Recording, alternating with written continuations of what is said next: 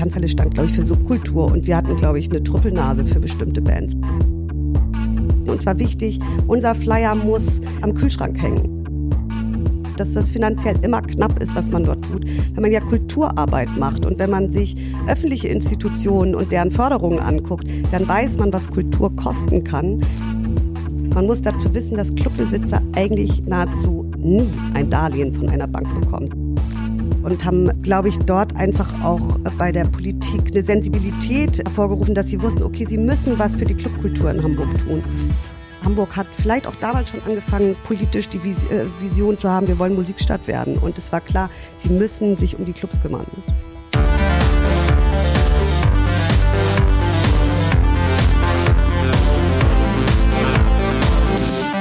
Hi und herzlich willkommen zum Podcast von Raketerei. Ich bin Imke Machura, ich wohne in Hamburg und mein Herz schlägt für Musik. Ich habe meine Leidenschaft zum Beruf machen können. Ich promote, ich bucke ich manage ein Indie-Label. Ich bin Macherin. Ich bin eine von wenigen und ich frage mich schon lange, warum. Deswegen habe ich mich auf die Suche gemacht und ich habe Antworten gefunden. In dieser Podcast-Serie porträtiere und interviewe ich Frauen, die die Musikbranche prägen und mitgestalten. Ich zeige, wo die Frauen, Ladies und Bitches der Musikbranche stecken. Und noch mehr. Ich beantworte euch durch diese Interviews zentrale Fragen zur Musikbranche, mache auf Vorbilder sowie Vielfalt aufmerksam, empowere und vernetze. Klingt gut, oder? Hi Terry, herzlichen Dank, dass du dir Zeit genommen hast. Hallo Imke. Du bist, wenn wir es mal mit einem Wort zusammenfassen wollen, Netzwerkerin. Eine Netzwerkerin, die Hamburger Clubgeschichte geschrieben hat, mitgeschrieben hat. Lass uns über dich sprechen. Du kommst eigentlich aus der Werbung, oder? Ich würde mal sagen, ich habe mein Berufsleben in der Werbung angefangen also, und äh, habe dort viel gelernt und letztendlich ist die Werbung aber ein kurzer Abschnitt in meinem Leben. Das heißt, hast du in die Richtung studiert und hast dann in der Nee, ich habe Politikwissenschaften studiert im Nebenfach Jura und habe ähm, einfach durch meine Tätigkeit in der Bar, in der ich gearbeitet habe als Studentin, viel mit Werbern zu tun gehabt, weil die Bar war auf der Schanze und habe dort Freunde gefunden und die haben eine kleine Werbeagentur gegründet und dann habe ich dort angefangen. Bist du in Hamburg geboren? Nee, ich komme aus Lütjenburg, das ist ein kleiner Ort an der Ostseeküste in Schleswig-Holstein. Und was hat dich nach Hamburg geholt, das Studium dann damals? Genau, nee, äh, sogar noch vorher ein Praktikum bei der Deutschen Airbus. Da habe ich ein Jahr lang ein Praktikum gemacht. Aber die Großstadt einfach, weil Lütjenburg hat, äh, ich glaube, 6000 Einwohner und da entscheidest du dich entweder für Kiel oder für Hamburg. Und ich habe mich eindeutig für Hamburg entschieden. sehr gute Wahl. Wie bist du denn in die Musikbranche dann gekommen? Also ich habe, nachdem ich in der Werbung gearbeitet habe, ich irgendwann mal mit einer ehemaligen Kellnerkollegin eine Eventagentur für Marketing und Kommunikation gegründet. Das kam eher zustande, weil ich keine Lust hatte, glaube ich, mein Studium abzuschließen und meine Diplomarbeit zu schreiben und habe mir gedacht, ach, ich werde Unternehmerin, das finde ich ganz spannend. Und dann haben wir relativ schnell große Aufträge bekommen. Keine Ahnung warum, aber man hat uns vertraut. Und wir haben dann bundesweit Markteinführungen für große Spirituosenmarken gemacht und äh, Biermarken und haben also Events kreiert, Erlebnisse geschaffen. Und da habe ich gemerkt, dass mir sowas Spaß bringt. Also, dass mir die Planung von Veranstaltungen Spaß bringt, dass mir die Konzeption Spaß bringt, dass ich es toll fand, mit zum Beispiel Miss Kitten zusammenzuarbeiten. Oder wen hatten wir denn noch damals? Gonzales hat ähm, bei uns mal gespielt aus dem, auf dem Event und ich fand es einfach toll. Also, was mich aber sehr genervt hat, war der Kunde. Der Kunde hat mich sehr genervt, weil der mir laufend gesagt hat, wie das Event auszusehen hat. Und äh, da ich ganz gerne selbstbestimmt unterwegs bin und eindeutig ein Problem mit Obrigkeiten habe, habe ich mich äh, dann dafür entschieden, weil es mir angeboten wurde, eine Location auf dem Kiez, einen eigenen Club aufzumachen, weil ich mir gedacht habe, ja, ich mache das einfach so, wie ich das will und ich glaube, ich kann das gut und ich glaube, ich kann damit auch Geld verdienen. Welchen Club hast du aufgemacht? Ich habe die Tanzhalle St. Pauli eröffnet 2000 und beziehungsweise übernommen und äh, die war in der Silbersackstraße ähm, auf Hamburg St. Pauli war?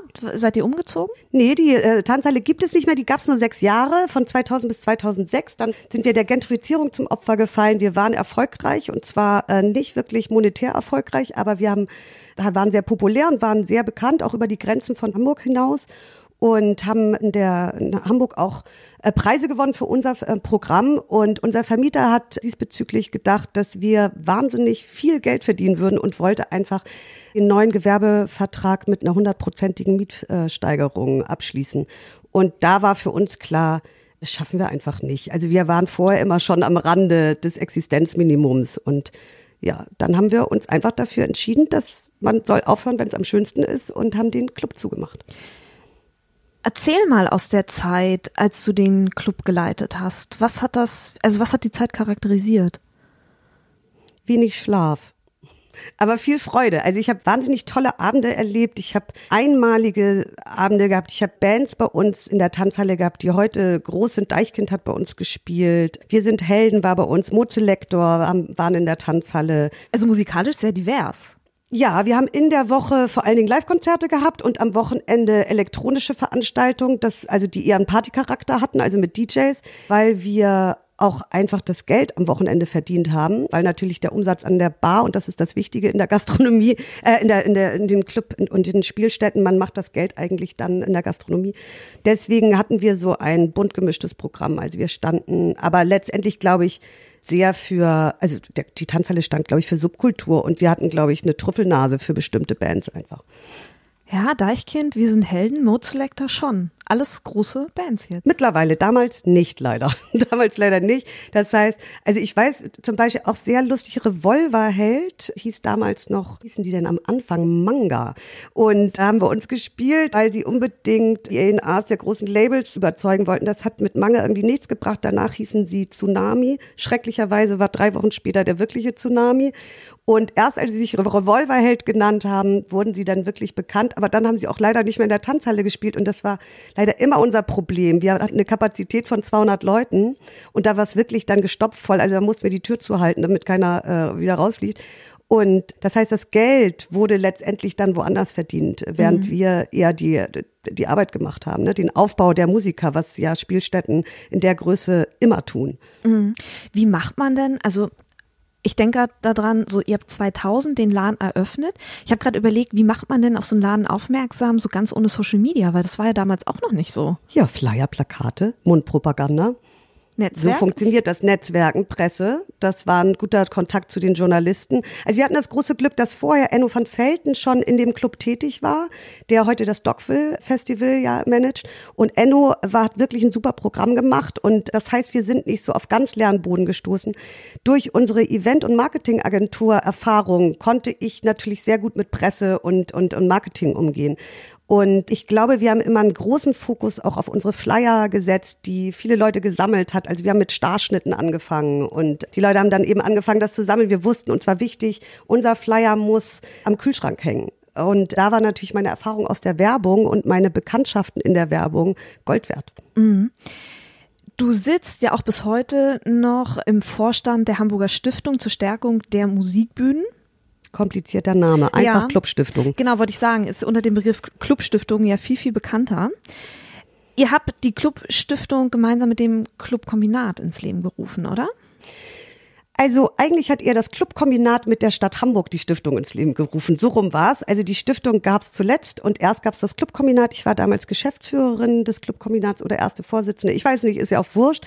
Und wir hatten die Kulturbehörde Hamburg dazu bekommen, sich mit uns auf dieses Experiment einzulassen und haben damit quasi ein neues Fördermodell für Spielstätten entwickelt, was einzigartig in Deutschland ist. Ich würde sogar sagen weltweit. Was macht es einzigartig?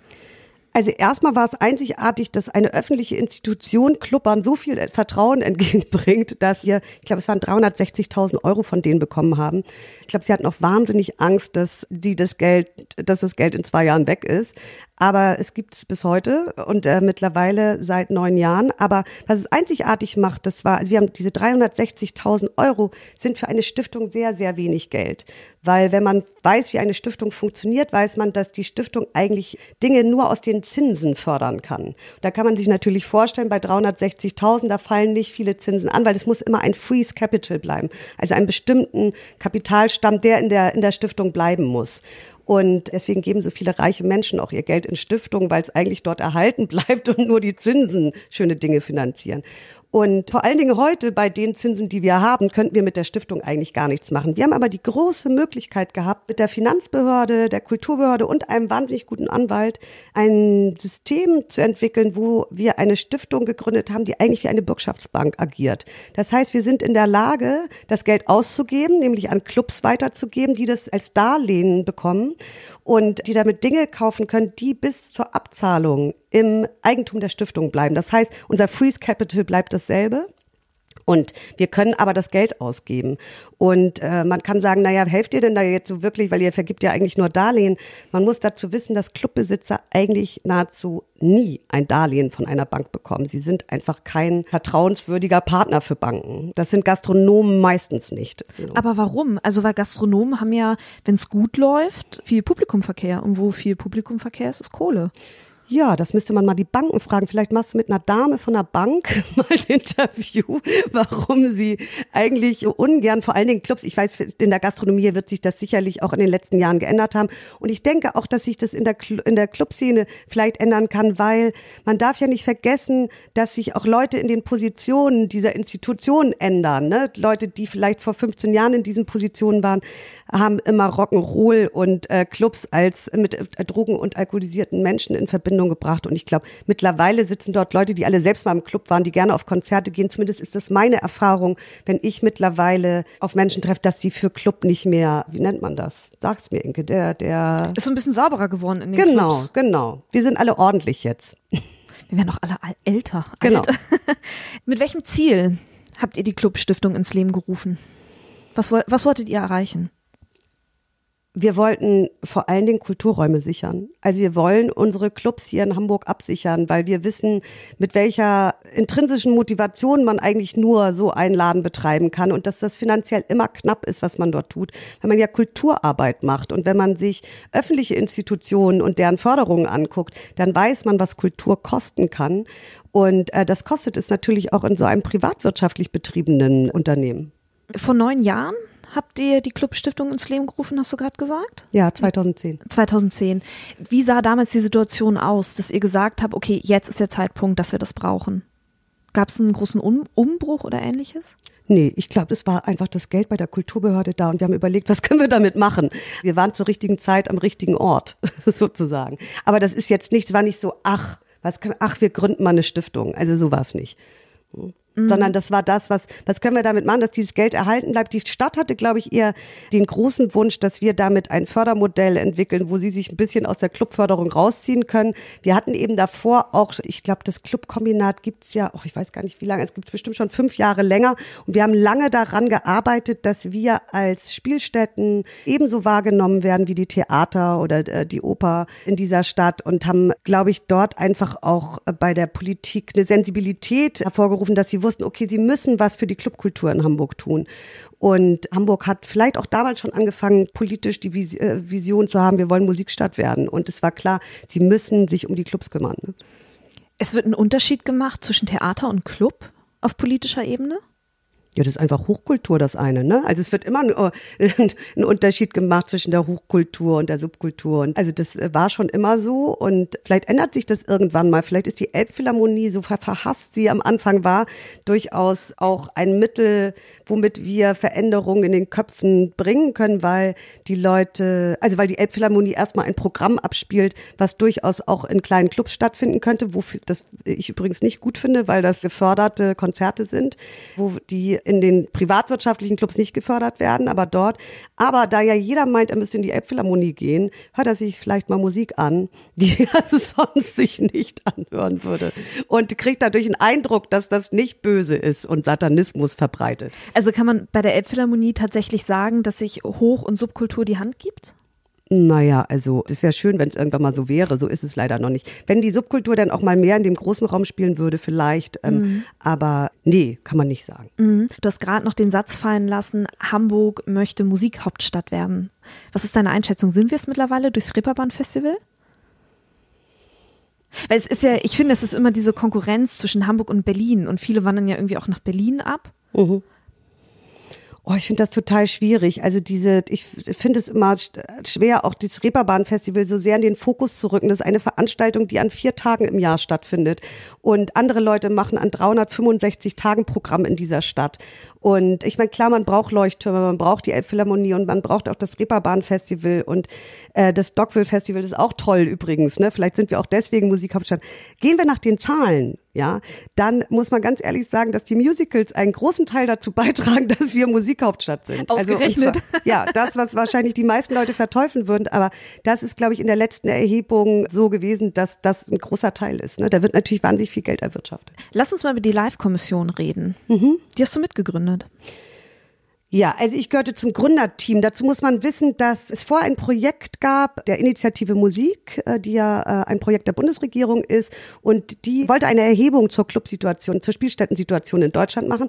Und ich habe als Geschäftsführerin der, des Clubkombinats das in Norddeutschland mit unterstützt, vor allen Dingen in Hamburg und habe hier die Befragung gemacht und habe danach auch der Empfehlung für die Bundesregierung die Ergebnisse mit zusammengefasst, und zwar hier für Hamburg und habe auch Empfehlungen für den Bund geschrieben. Und im Zuge dessen gab es auch ein paar Treffen, die sich mit Leuten aus sechs Bundesländern damals ergeben hatten. Und da kam eigentlich raus, wir brauchen zur Stärkung der Spielstätten unbedingt mehr Netzwerke. Also es gab damals bundesweit nicht so viele Netzwerke, auch auf regionaler Ebene. Und ich bin dann ziemlich lange durch die Länder gefahren, wie so eine Handlungsreise. Ich habe mich mal als Handlungsreisende betitelt und habe den Leuten versucht beizubringen, dass man handeln muss und was unternehmen muss. Und das war harter Tobak, weil das hatten wir in Hamburg hier auch am Anfang, als wir das Clubkombinat gegründet haben. Leute müssen ja immer erstmal kapieren, dass derjenige, der das Gleiche tut, nicht immer nur Konkurrenz ist, sondern durchaus auch bei meiner Kompetenzerweiterung helfen kann, mein Netzwerk vergrößern vergrößert, mir neue Kontakte machen kann und vor allen Dingen mit je mehr Leuten man sich zusammenschließt, desto stärker kann man auftreten. Und das war das war so meine Arbeit, die ich für die Gründung der Live-Kommission getan habe und habe auch am Anfang noch an der Satzung mitgearbeitet und an den Mitgliedertarifen. Und dann war für mich aber klar, ich möchte in Hamburg Lobbyarbeit machen und nicht auf Bundesebene. Und ich habe mich dann für eine Seite entschieden. Es gab einige, die in Hamburg und im, äh, auf Bundesebene gearbeitet haben. Aber ich habe gesagt, ich will nur für die Hamburger da sein, weil ich glaube, dass es auch wichtig ist, dass man eine andere Position vertreten kann. Mhm. Grenzt noch mal bitte die Live-Kommission und das Clubkombinat konkret voneinander ab. Ganz einfach. Das Clubkombinat ist der Interessensverband der Hamburger Clubbetreiber und mittlerweile auch Festivalbetreiber. Und die Live-Kommission macht das auf Bundesebene. Ist das Trennen, ist die Trennung scharf genug? Die Trennung ist super scharf. okay. Dann hat die Live-Kommission auf Bundesebene das gleiche Ziel wie das Clubkombinat auf lokaler Ebene. Das kann ich dir gar nicht so genau sagen. Ich hoffe, dass es so ist. Also ich fand es immer gut, dass wir uns hier in Hamburg nicht als wirtschaftlicher Verband gesehen haben, sondern wirklich als kultureller Verband, der Kulturpolitik betrieben hat. Ich verfolge die Arbeit der Live-Kommission nicht in, in allen Details. Ich weiß, dass ich es manchmal schwierig finde, und zwar nicht nur bei der Live-Com, sondern im Allgemeinen bei Lobbyverbänden, dass die dann viele Projekte gemeinsam mit öffentlichen Institutionen eingehen, wo natürlich darüber auch Projektfinanzierungen stattfinden, darüber werden Stellen finanziert. Und ich glaube, das sind manchmal Abhängigkeiten, die sich dadurch ergeben. Und das finde ich immer gefährlich. Deswegen wollte ich das auch lieber in Hamburg machen, weil wir Hamburger haben immer sehr deutlich uns von jeglicher äh, Abhängigkeit ferngehalten und äh, konnten deswegen auch immer sehr laut agieren. Ich glaube aber, das kann die Livecom durchaus auch. Mittlerweile bin ich aber wieder in der Arbeitsgruppe der Livecom und arbeite dort mit seit zwei Monaten und wir machen uns Gedanken über den Club der Zukunft. Also vielleicht kann ich dir bei unserem nächsten Treffen mehr dazu sagen, ob sich das unterscheidet. Lass uns noch mal einen Blick auf die Clublandschaft in Hamburg werfen. Wie hat die sich aus deiner Sicht in den letzten Jahren oder vielleicht auch in den letzten Jahrzehnten verändert? Also ich finde, also ich meine, ich bin 46 Jahre alt. Ne? Ich kann natürlich sagen, oh, ich finde, früher war die Club, waren die Clubs echt besser. Das werden, glaube ich, alle Leute in meinem Alter sagen. Ich finde, Clublandschaft muss sich verändern. Ne? Und was ich glaube, was schwierig ist für die Clubs, dass es mehr Regelungen gibt zu Emissionen zum Beispiel, dass es einfach mehr Leute gibt, die in bestimmte Viertel ziehen und daraus Wohnviertel machen, sich über Lärm beschweren, dadurch die Clubs wahnsinnige Probleme bekommen und um ihre Orte äh, bangen müssen. Das sind, glaube ich, Dinge, die sich äh, mehr verändert haben. Aber es kann auch sein übrigens, dass das vor 20 Jahren genauso war, weil ich, also 2006 wurde mir auch mein Ort weggenommen, ja, und ich hatte auch Probleme mit Lärm. Aber ich weiß, dass es natürlich durch den Mindestlohn, den ich übrigens super finde, aber durch diese ganzen Aufzeichnungen, die sich damit ergeben, dass es sicherlich schwieriger geworden ist. Was äh, GEMA-Aufzeichnungen anbelangt, ist es schwieriger geworden. Ich glaube, da gibt es für die Clubs wirklich größere Probleme, was die Manpower anbelangt, die sie dafür eigentlich aufbringen müssen, wo sie nicht die Finanzierung für haben. Ne? Oder? Stichwort Clubsterben, das gab es ja 2006 sicherlich noch nicht so wie heute, oder? als ja. du deinen Club verloren hast. Da kommst du darauf, dass äh, dieses Clubsterben gerne politisiert wird. Ne? Ich würde mich da mal auf Hard Facts verlassen und wahrscheinlich, wenn man sich die Zahlen anguckt, gibt es nicht wirklich einen Clubstern, sondern man würde sagen, es gibt dort und dort weniger Clubs, dafür sind an anderen Stellen Clubs entstanden. Ich glaube, was man auf jeden Fall sagen kann, es ist schwieriger, einen Club aufzumachen. Das hat sich, glaube ich, wirklich verändert, vor allen Dingen in den interessanten Lagen. Äh, es ist wirklich schwierig. Clubs werden nach außen verdrängt oder sie werden dazu benutzt, Viertel interessanter zu machen und wenn dann dort, also eindeutig Gentrifizierung, wenn dann dort die Leute hinkommen, die bereit sind, bestimmte Mieten zu bezahlen, dann werden die Clubs verdrängt. Und dieser Verdrängungsprozess ist, ist sicherlich schwierig und wird noch schwieriger dadurch, dass immer mehr Leute in die Metropolen äh, ziehen wollen. Ne? Und das ist die Gefahr, glaube ich. Und wenn Leute meinen, dass man nur in Vierteln wohnt und nicht mehr ausgeht und nicht mehr äh, Kultur genießt, weil es zu laut ist, dann glaube ich, wird man in einigen Jahren sehr traurig sein über den Wohnort und es wird stinke langweilig sein. Lass uns mal über deine Tätigkeit als regionale Ansprechpartnerin des Kompetenzzentrum Kultur- und Kreativwirtschaft des Bundes in Hamburg, Mecklenburg-Vorpommern und Schleswig-Holstein sprechen. Das ist ja ein Wahnsinnstitel. Ja, habe ich auch lange geübt, um den am Telefon in, mit nur einem Atemzug sprechen zu können. Ja. Was machst du da? Skizzier mal deine Arbeit. Also diese Arbeit mache ich nicht mehr, die ist beendet und zwar seit Ende 2015. Ich habe das ein Jahr lang gemacht. Ich war also, wenn man das mal, glaube ich, auf einen Begriff runter, war ich eigentlich als Dolmetscherin tätig und habe zwischen Politik, öffentlichen Institutionen und Akteuren aus der Kultur- und Kreativwirtschaft vermittelt. Das war mein Hauptjob, weil die Sprache der unterschiedlichen Akteure wirklich auch sehr unterschiedlich ist und ich kannte mich in allen Sprachen ein bisschen aus und konnte dadurch ganz gut vermitteln. Des Weiteren habe ich, glaube ich, über 250 Beratungen in den drei Bundesländern gemacht. Das heißt, ich habe Unternehmer aus der Kultur- und Kreativwirtschaft in ihrem Unternehmertum beraten und habe hoffentlich dem weiterhelfen können und habe äh, zahlreiche Netzwerkveranstaltungen gemacht und organisiert, konzipiert und habe dazu Referenten eingeladen und das war eigentlich mein Hauptjob in der Zeit. Ich habe online gelesen, dass ihr Trends erkannt habt. So war es zusammengefasst. Ja, also ich glaube, was du gerade gelesen hast, ist, ich habe ja regionale Ansprechpartnerin gearbeitet oder regionale Beauftragte und bin seit 2016, also nach meiner Tätigkeit in einem lohnabhängigen Beschäftigungsverhältnis, bin ich seitdem berufenes Mitglied in einem Expertennetzwerk des Kompetenzzentrum Kultur und Kreativwirtschaft des Bundes, nennt sich Radar der Radare.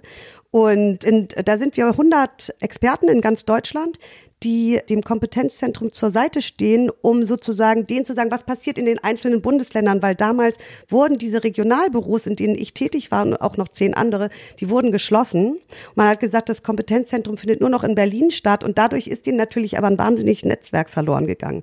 Und das stellen wir nun als Fellows in diesem Netzwerk dar und äh, Trends heißt das heißt, wir informieren die darüber, was passiert hier in Hamburg, wenn uns Dinge auffallen. Da wir alle Netzwerker sind, haben wir natürlich laufend Kontakt zu Leuten, die in der Kreativwirtschaft arbeiten und können dann, es gibt, glaube ich, zwei Befragungen im Jahr zu bestimmten Themen. Das letzte war, da ging es, glaube ich, um narrative Erzählweisen. Und da kann man dann sagen, wen habe ich zu dem Thema kennengelernt in den letzten Monaten, wen solltet ihr euch auf jeden Fall mal angucken.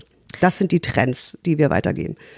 Wir haben jetzt über viele Themen gesprochen. Und ich finde, das Dach von all dem ist, dass du, du hast es auch schon gerade gesagt, das Wort Netzwerk viel.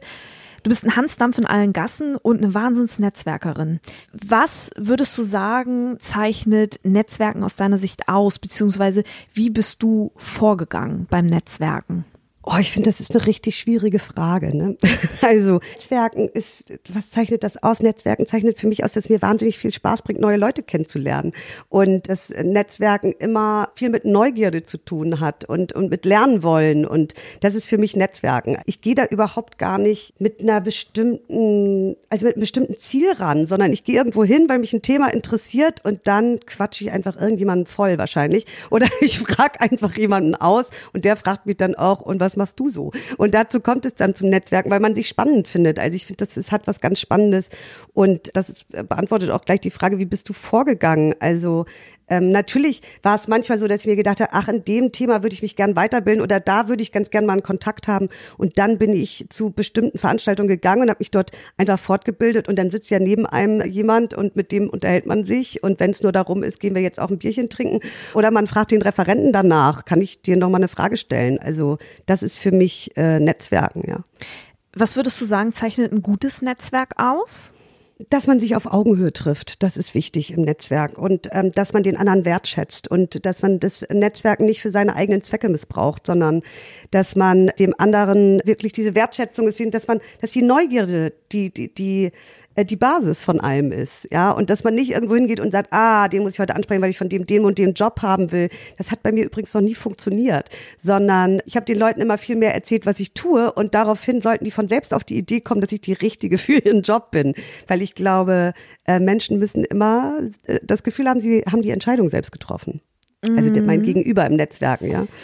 Ja, das, ja, stimmt. Das ist ein, ja, das ist ein super Satz, Terry. Und bei mir hat das auch noch nie funktioniert. Wenn ich vom Reeperbahn-Festival mich hingesetzt habe und geguckt habe, wer unterwegs ist und mir Ziele gesteckt habe, den, den, den will ich treffen, es hat bisher noch nie funktioniert. Aber mir sind immer andere Leute in die Arme gelaufen, die mich auch weitergebracht haben. Genau. Super. Ich meine, man kann natürlich, wenn man dann lange im Netzwerk ist und ein bestimmtes Thema hat, kann man natürlich, ähm, gerade beim Reeperbahn-Festival wird einem das ja so schön angeboten im Vorfeld, kann man natürlich Leute direkt ansprechen und sagen, du, zu dem Thema würde ich mich gern mal mit dir unterhalten. Das ist dann aber reines Business-Netzwerken und ich war, glaube ich, nicht, nie wirklich gut im reinen Business-Netzwerken. Also das war, ist nicht meine Stärke, sondern ich habe immer ähm, mein äh, Netzwerk sehr viel mit Persönlichem verbunden und das Lustige ist, dass ich ähm, Jetzt, 2006 hat die Tanzhalle zugemacht und 2019 arbeiten wahnsinnig viele Menschen, die damals in der Tanzhalle irgendwas getan haben, ob sie auf der Bühne gestanden haben, hinter dem Tresen, an der Tür. Das sind Leute, die mittlerweile in Positionen arbeiten, äh, wo ich sie immer wieder treffe und wir beruflich auch Projekte zusammen starten, wo die natürlich von einem wahnsinnig langen Vertrauen, die eine wahnsinnig lange Vertrauensbasis haben, ja. Was denkst du, warum haben Menschen Angst vor Netzwerken? Warum gibt es da Ressentiments? Naja, also Netzwerken kommt einem dem einen oder anderen sicherlich wie Anbietern vor. Ja, das ist so ein bisschen wie Kaltakquise. Es gibt ja nichts Schlimmeres, als sich ans Telefon zu setzen und zu sagen, hallo, ich möchte Ihnen eine Waschmaschine verkaufen, weil man weiß, der andere hat sowieso keine Lust. Und da ist eben der Fehler. Ich glaube, wenn man das Netzwerken als Verkaufsaktion sieht, dann ist es wahnsinnig schwierig. Aber wenn man das so sieht, dass man einfach neue Leute kennenlernen will, dann ist es relativ einfach, weil man spricht den Menschen an, den man spannend findet. Gibt es noch irgendetwas, das du hinzufügen möchtest? Was ich immer wichtig finde beim Netzwerken ist, ähm, also wenn man mal so angefangen hat oder was ich auch immer meinen Kunden sage, wenn ich sie beraten, was die Akquise anbelangt, schreib dir zehn Leute auf, die du gerne kennenlernen möchtest oder zehn Kunden, von denen du gerne einen Job haben würdest und fang bei dem an, der dich am wenigsten interessiert. Weil damit wirst du lernen, wie es geht. Du wirst zu ihm hingehen und du wirst sehen, wo du deine Fehler gemacht hast. Du wirst ein Feedback bekommen, lernen aus dem Feedback, frag auch nach, warum krieg ich den Job nicht oder äh, überleg dir, warum will der sich nicht nochmal mit mir treffen. Und der Zehnte, bei dem äh, bist du dann eigentlich schon Vollprofi. Das ist mein Tipp. Das war Terry Krug. Herzlichen Dank, dass du dir Zeit genommen hast. Vielen Dank, Imke. Hat mir sehr viel Spaß gebracht.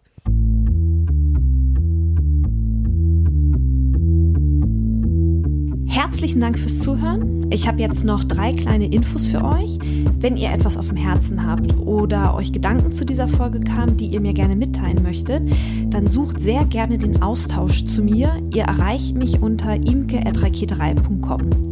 Außerdem, wenn euch diese Folge gefallen hat, dann bewertet meinen Podcast gerne auf iTunes, um ihn für andere sichtbar zu machen. Wenn ihr mehr über die Musikbranche wissen möchtet, über Strukturen, über Trends, über Strömungen, wenn ihr mehr zum Thema Selbstvermarktung für Musikerinnen erfahren möchtet oder meinen Podcast zugeschickt bekommen wollt, sobald die neue Folge online ist, dann solltet ihr unter www.raketerei.com slash newsletter mein Newsletter abonnieren.